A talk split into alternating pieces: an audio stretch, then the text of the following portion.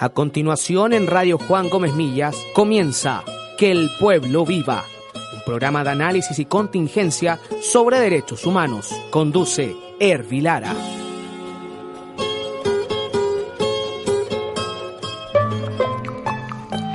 Muy buenos días a todos los auditores del programa Que el pueblo viva. Ya estamos en el mes de octubre, a mediados de octubre. Estamos prácticamente terminando el año y nos encontramos en Radio Juan Gómez Millas de la Escuela de Periodismo de la Universidad de Chile junto a nuestro amigo Felipe Durán. ¿Cómo estás, Felipe? Hola, Erwin, muy buenas Y desde ahora también nos va a acompañar permanentemente nuestra querida amiga Lorena Pérez. Lorena, bienvenida. Gracias.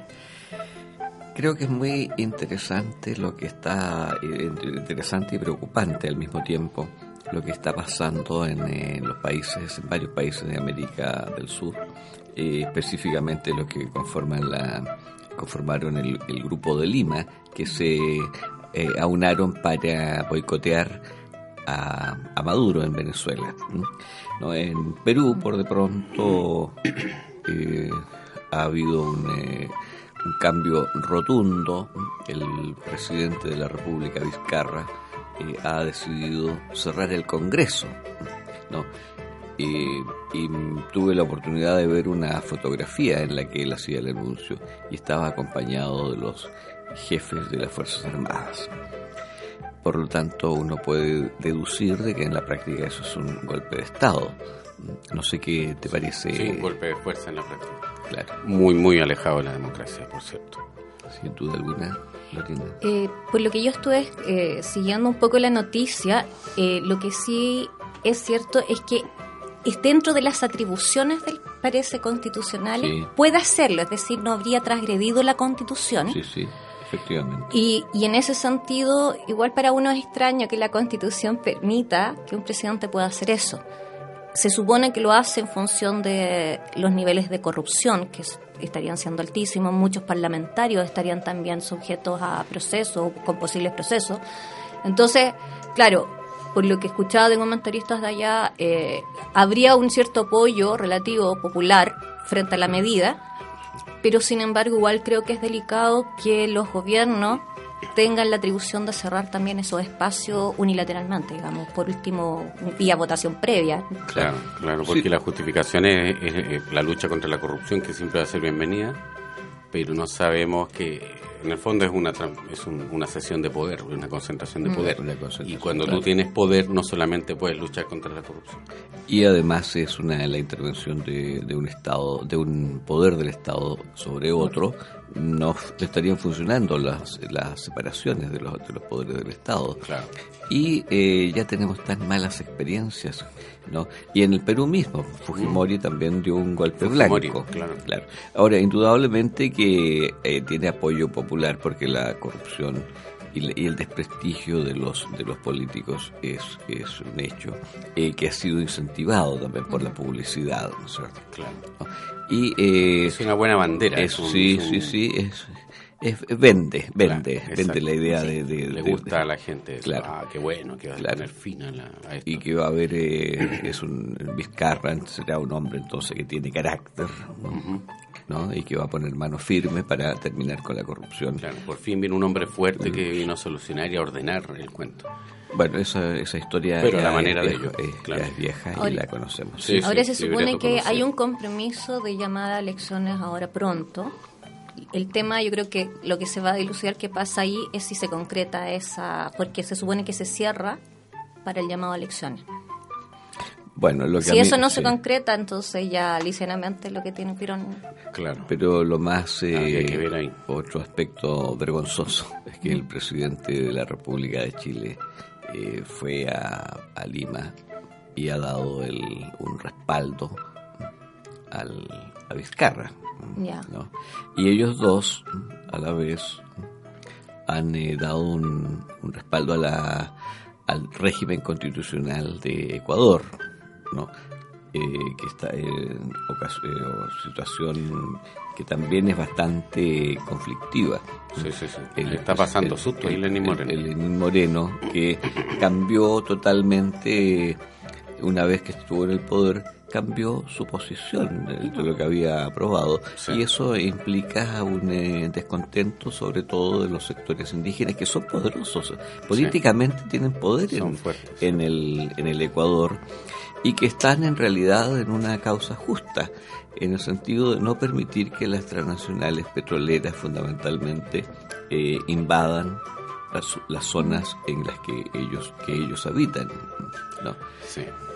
sí, hay que pensar que Rafael Correa cuando estuvo en la presidencia hizo tomó medidas que, que favorecieron a, las comunidades indígenas, que las fortalecieron en, en una buena medida, ¿no es cierto? Eh, incluso económicamente también abrió posibilidades de que el mismo Estado contratara servicios de artesanías indígenas, de confección de ropa, uniformes para, para funcionarios del Estado ecuatoriano en circunstancias que anteriormente, como lo hacen la mayoría de los estados, importaban de China nomás los uniformes, entonces eh, Correa se preocupó de darle un, sitio importante a, las comunidades, a los pueblos indígenas y que efectivamente ahora están echando de menos probablemente más cariño de parte del Estado.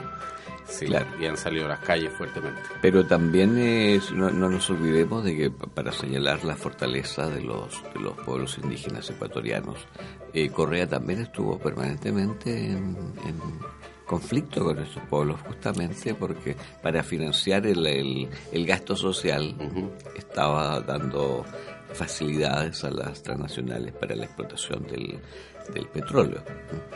Eh, no, no, sé en qué, en qué condiciones, ¿no? pero también es un hecho que viene arrastrándose desde hace bastante tiempo.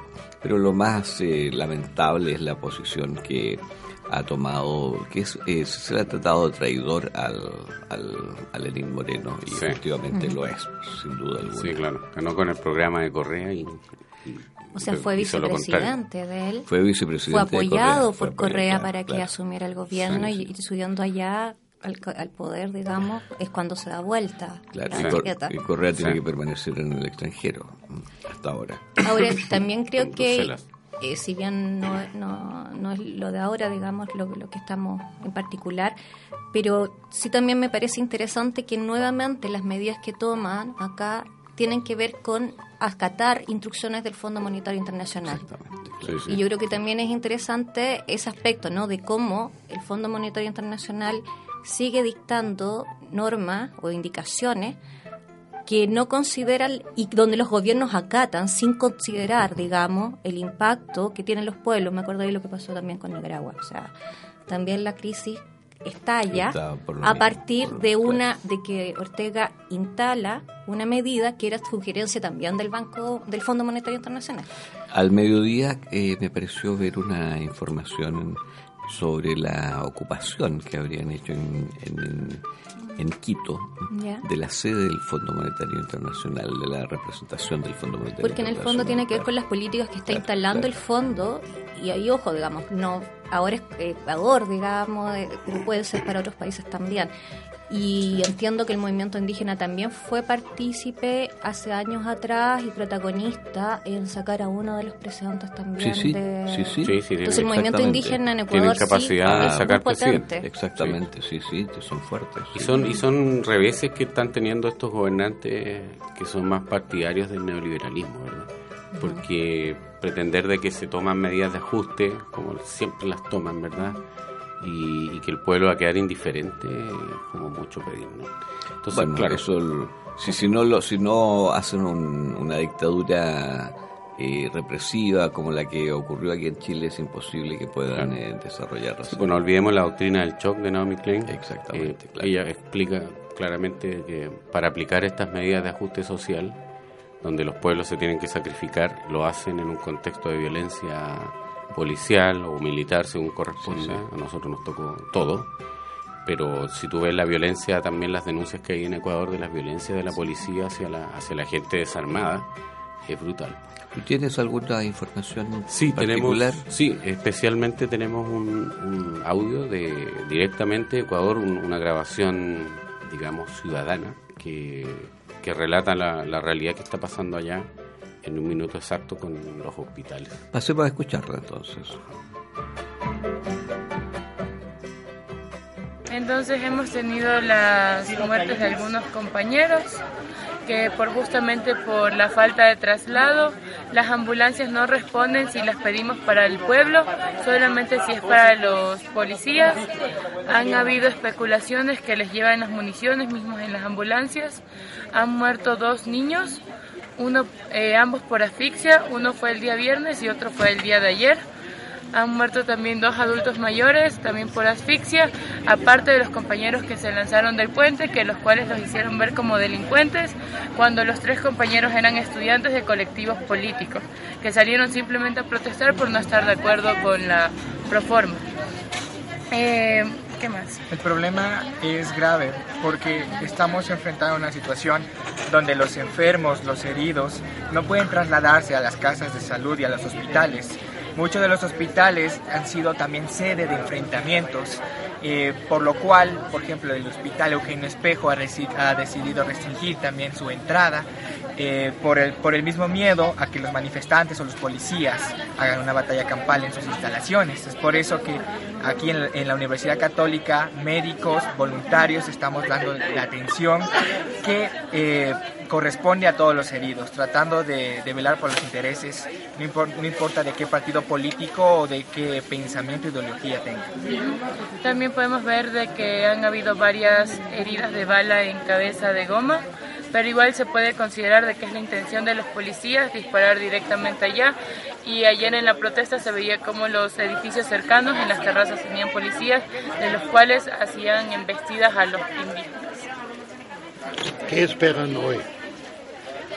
Hoy, si ayer fue así de grosero y tan solo era un plantón, hoy que la, ¿cómo se La meta de Cuarunari y todos los grupos indígenas es tomar Carondelet, eh, tenían cercados con ese alambre de púas todas las cercanías de Carondelet, entonces no sabemos qué esperar porque los policías están actuando como animales.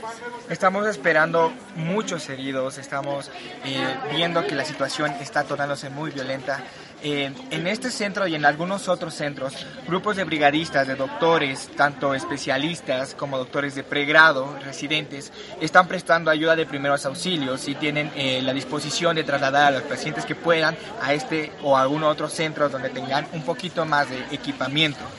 El, el, problema es grave, el problema es una violencia generalizada en todo el país. Interesante eh, y eh, no nos olvidemos que Lenín Moreno tuvo que eh, huir a Guayaquil, allá, allá instaló de su, su sede. Entiendo que no hay tanto, tanto movimiento en Guayaquil como lo que sucede en la capital, en Quito. Y el otro, el otro país también muy revuelto es Argentina, de quien somos vecinos y no ha habido mayor información aquí en Chile, pero la situación es, eh, la prensa chilena no, la, no, ha informado, la situación en Argentina es, catastrófica. Después de las... Eh, fundamentalmente eh, he visto algún chiste, ¿no es cierto?, que la, la crisis, Macri la le echaba la culpa al gobierno anterior. Mm. Y en este momento le está, le, está, echando la culpa al gobierno próximo. Claro, en un próximo gobierno puede que tengamos beneficios. Sí, eh, pero el, bueno, se aplicó también las políticas del Fondo Monetario Internacional y eh, aquí estamos viendo la, la, el resultado. Sí. Sí, es que esto, esto compañeros y compañeras, yo creo que eh, es la diferencia de la, época de la Guerra Fría, ¿verdad? Que cuando había Guerra Fría estaba la parte soviética, la parte capitalista. Todavía la política en nuestros países era una posibilidad de cambiar un modelo económico. Era posible cambiar un modelo, era posible cuestionarlo. Actualmente, lo aburrido de la política actual es eso, que tú no puedes cambiar una coma del modelo que imponen las, las personas de las organizaciones de las élites externas. No se puede cuestionar el neoliberalismo, no se puede proponer otra cosa. Hay que seguir las recetas que dan ellos. Hay que estudiar los libros de economía que ellos escriben. Hay que enfocar la política como, como a ellos les parece. Entonces, cuando hay cualquier cuestión distinta de eso, viene una represión y, yo no sé, saludo, celebro o admiro o, o no comprendo cómo han logrado también contar con brazos de fuerza, ¿verdad? Fuerzas Armadas, Policía, tan incondicionales a las medidas tan eh, represivas contra sus propios pueblos en todos nuestros países. Porque al final, ¿a quiénes echan al choque? A las policías. Y tienen que reprimir brutalmente a su propio pueblo. ¿Por qué pagarle en el gusto a estos muchachos? Entonces, eh, nosotros lo estamos viendo en todos lados. Lo que tú me mencionas de Argentina es lo mismo que pasa en Ecuador. Y es lo que está pasando en Chile. Si tú vas a protestar, vas a cuestionar, vas a levantar la voz, vas a poner un cartel y te echan las fuerzas especiales y se acabó el cuento. Entonces yo encuentro que eso ya es, eh, la democracia ya quedó muy atrás. Estamos muy al debe con cualquier autor que hable de democracia, estamos al debe. No, hay nada que se pueda cumplir con parecido a la democracia. ¿Qué te parece, eh, Lorena, lo que está aconteciendo en Argentina? Y que, tiene muy preocupado al, gobierno de Chile. Pues. O sea, es complejo porque también las, hay acusaciones o hay... Eh, igual hay temas con los Kirchner, digamos. Entonces hay mucha gente que votó por el Macri desde las aspiraciones de, de que no ocurrieran las mismas cosas, etcétera pero termina siendo peor en términos de las políticas. Nuevamente recurre al Fondo Monetario Internacional, que era algo que los argentinos no querían porque sus experiencias anteriores, cuando se recurrió al Fondo Monetario, era crisis económica grave. Yo tuve la suerte de estar en Argentina según el año pasado. Era impresionante la cantidad de pobreza que se veía en las calles, una cosa muy fuerte de la gente buscando en la basura, familias completas en las calles viviendo la crisis económica ya es realmente severa, es tremenda y que además es un choque muy grande con lo que ellos estaban acostumbrados como estándar de vida también. Entonces para ellos el contraste está siendo bastante difícil de sobrellevar. Digamos, Macri no ha mejorado muy, muy por lejos, ha empeorado la situación en términos económicos, en términos sociales. Eh, la expectativa es que esta nueva dupla de, Fernández y, Cristina, eh, haga un cambio. Ahora el tema es si el Fondo Monetario también les va a permitir hacer los cambios. Bueno, la única alternativa que tiene eh, que, tendría Fernández, eh, Fernández Fernández, es aliarse con Bolivia, con Uruguay, y eh, pare de contar. Eh, es que si ellos ganan también empieza a haber un giro importante, porque yo creo que también empiezan a demostrarse esto, porque en términos de secuencia, ¿no? De cómo fue ganando la derecha, existe la expectativa que también los pueblos se vayan dando cuenta, bueno, finalmente cuáles son las políticas de derecha. Sí, exacto. Y que vayan saliendo. Sí, esto podría ser un punto de inflexión. Por ejemplo, Argentina, la elección que va a pasar en Bolivia con la elección de Evo Morales. ¿Qué va a pasar ahí? no olvidemos México, López Obrador, que ya está ya está en el gobierno, se podría hacer que haya un nuevo giro a la izquierda, porque estas cosas son pendulares. Tenemos muchos gobiernos de derecha, después muchos gobiernos de izquierda, y en definitiva la, bueno, izquierda entre comillas, eh, pero en definitiva los pueblos igual van evaluando, como dice Lorena, van, van sopesando, a ver cuánto de, de esta propaganda o de esta apariencia es real y cuánto es solamente, solamente humo porque en definitiva la situación económica no mejora de los países. El problema es que los medios de comunicación son decisivos. Claro, Ahora yo veo en Bolivia eh, ha, emergido una nueva clase social, una clase media, que era los indígenas, los campesinos, pero que no están, eh, que le están dando de vuelta la espalda al gobierno de Evo Morales. Bueno, así es eh, el problema de fondo, creo yo, es que a mayor pobreza hay mayor represión. Ese es el, esa es la situación. Es que yo creo que no sé cómo era, desconozco cómo era el funcionamiento anterior de las policías antes de las dictaduras en Latinoamérica. Pero claramente el, las policías en América Latina, si tú ves imágenes de represión, da lo mismo el país. El actuar de las policías es exactamente el mismo. Bueno, porque están... Eh, Entonces están militarizadas en términos de, Es que antes la, la, Escuela de las Américas funcionaba para los ejércitos, pero... Eh, en la actualidad eh, está funcionando también para las policías.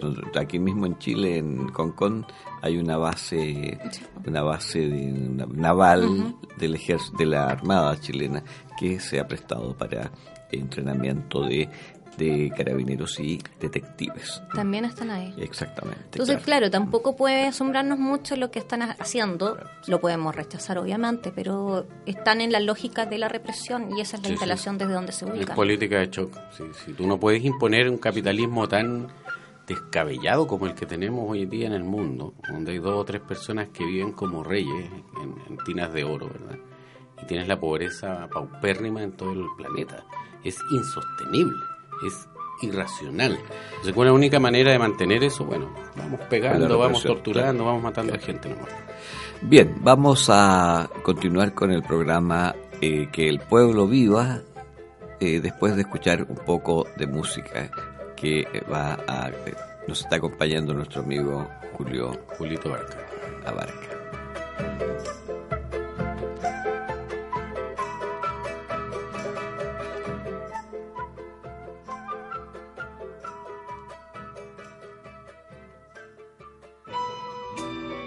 Whoa, now. Whoa, now. Yeah, yeah. yeah. la noche luna llena. En el día suena la sirena. Uno, na, na, na. Yeah. Uno, na, uh, uh, na, uh, na. Yeah. Vengo de Chile, el bajo Chile es anónimo, actores secundarios en un filme antagónico. Ese Chile es al que definen de clase media, pero tiene las medias deudas que los afligen y lo asedian. El Chile de mis iguales y los tuyos que no salen en las páginas sociales del Mercurio. No tienen estatua y no tienen calles principales y no son grandes personajes en las putas historias oficiales. El de montones de poblaciones que nacieron por los mismos pobladores en las tomas de terreno.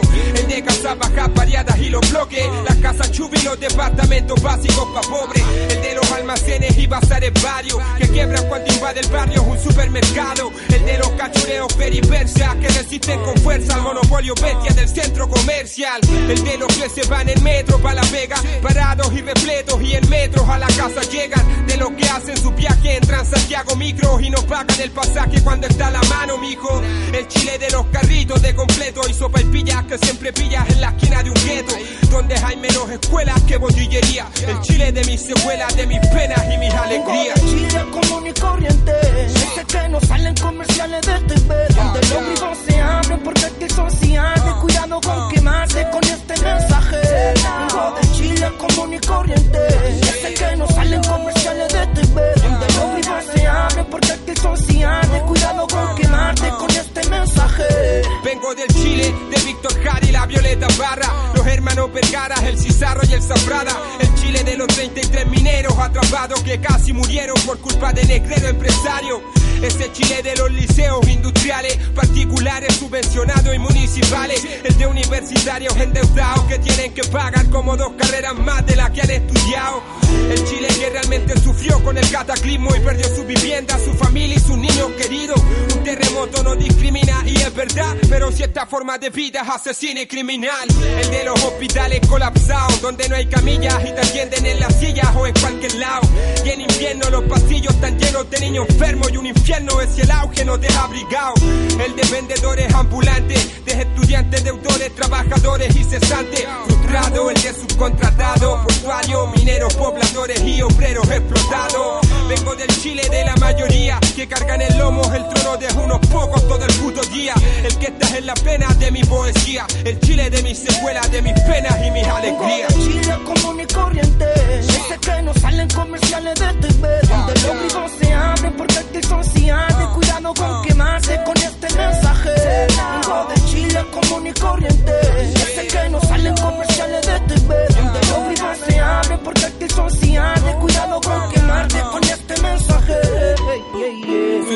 de unidad nacional son solo eso, discursos porque otras es la realidad. Vivimos en una sociedad segregada y no es casualidad, siempre lo quiso así la clase acomodada. Por eso cuando en Chile pienso, no te hablo de bandera, de emblemas, te hablo del Chile que vengo. Lo siento, pero si algún día grito viva Chile, será el día en que realmente Chile sea del pueblo libre. Tanto de los miles y miles desde abajo preparando los misiles. Ya. Es el poblacional. Uh-uh.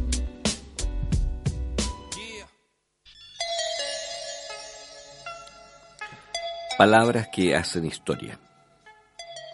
Es espantoso que la tentación del orden parezca hoy afectar totalmente a la clase media, colocada así en actitud defensiva. Que la entrada en la abundancia se acompañe de tanta inseguridad es curiosamente paradojal, como si quienes atravesaron la frontera de la abundancia considerasen toda ventaja social como una adquisición amenazada por el menor signo de recesión y que debe ser defendida de la capa social inmediatamente inferior. De allí proviene la defensa avara de cualquier privilegio y el apetito obsesivo por la seguridad. Paul Ricoeur, Poder y Conflicto.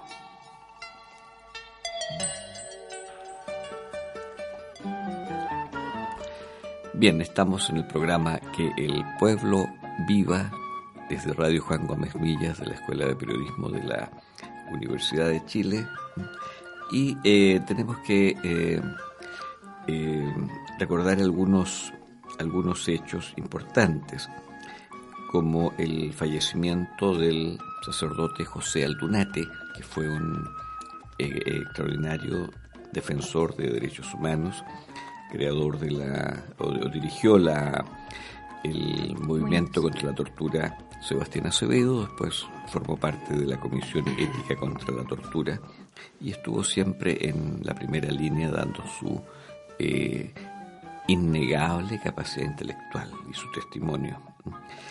También entiendo que fue condenado a muerte el coronel, eh, condenado a muerte, ojalá, eh, fue, fue condenado a prisión el el coronel la vez me, me, me, engañó el subconsciente. Lapsus. bueno, son eh, cosas que pasan, ¿no? el coronel, el coronel que, eh, que fue alcalde de, de, Providencia por muchos años y que es un se destacó como profesor de tortura. Eh, em, ¿Tú tienes, Felipe, alguna posibilidad de, interiorizarnos en lo que se está legislando en este momento en relación a derechos humanos. Este, sí, sí, brevemente comentar, no es exactamente un proyecto de ley, es sí una, una participación, una ponencia de los representantes de la Mesa Unitaria de Expresos Políticos, Aide Oberreuter y Nelson Aramburu. ¿ya? Ellos fueron a la 66 Comisión de Derechos Humanos y Pueblos Originarios, que se celebró justamente el 11 de septiembre pasado, y iba a ir el ministro Larraín, pero no fue, por lo cual obviamente se quejaron estos representantes y acá tenemos un extracto para que más o menos nuestra auditoría y auditoría se hagan una idea de lo que se presentó en la Comisión de Derechos Humanos y Pueblos Originarios. Si el discurso enarbolado por ustedes se encuentra desajustado de sus acciones, vemos en ello una actitud todavía más burlesca e infame que la que hemos tenido que soportar por décadas. Usted dijo en la interpelación del 6 de junio del 2018 que habían compromisos efectivos para avanzar en verdad y justicia y también en otras medidas de reparación, y entre ellos se encuentran elementos relevantes para nosotros.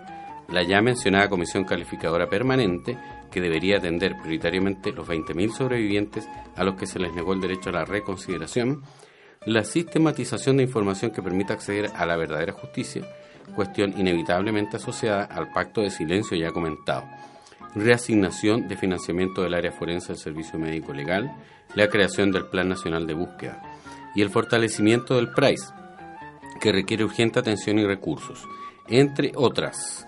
Sin embargo, en conversaciones sostenidas como organizaciones de sobrevivientes con la subsecretaria de Derechos Humanos, señora Lorena Recabarra, se nos ha afirmado la inexistencia de prioridad para estas cuestiones. Muy similar fue la respuesta al oficio enviado por la expresidenta de la Cámara, Maya Fernández, para consultar sobre dichos temas. Esto entonces para que tengamos un botón de muestra de lo que expusieron los representantes, ¿verdad?, de los expresos políticos. en la Comisión de Derechos Humanos y Pueblo Originario. Por supuesto que ahí hubo un debate, hubo algunas eh, ponencias de los diputados y diputadas presentes. Me parece que no tenemos tiempo para comentar, pero sí me interesaba por lo menos situar ese tema también. ¿Y cómo se interpretó la ausencia del ministro de Justicia? Bueno, se interpretó como un lamentable desinterés de parte del gobierno de Sebastián Piñera en, en asumir los compromisos relacionados a derechos humanos, una cosa muy lamentable. Bien, eh, vamos a dejar hasta aquí el programa Que el pueblo viva y eh, volveremos a conversar sobre política y derechos humanos la próxima semana eh, junto a Felipe Durán y Lorena Pérez. Hasta pronto. Hasta pronto. Hasta pronto.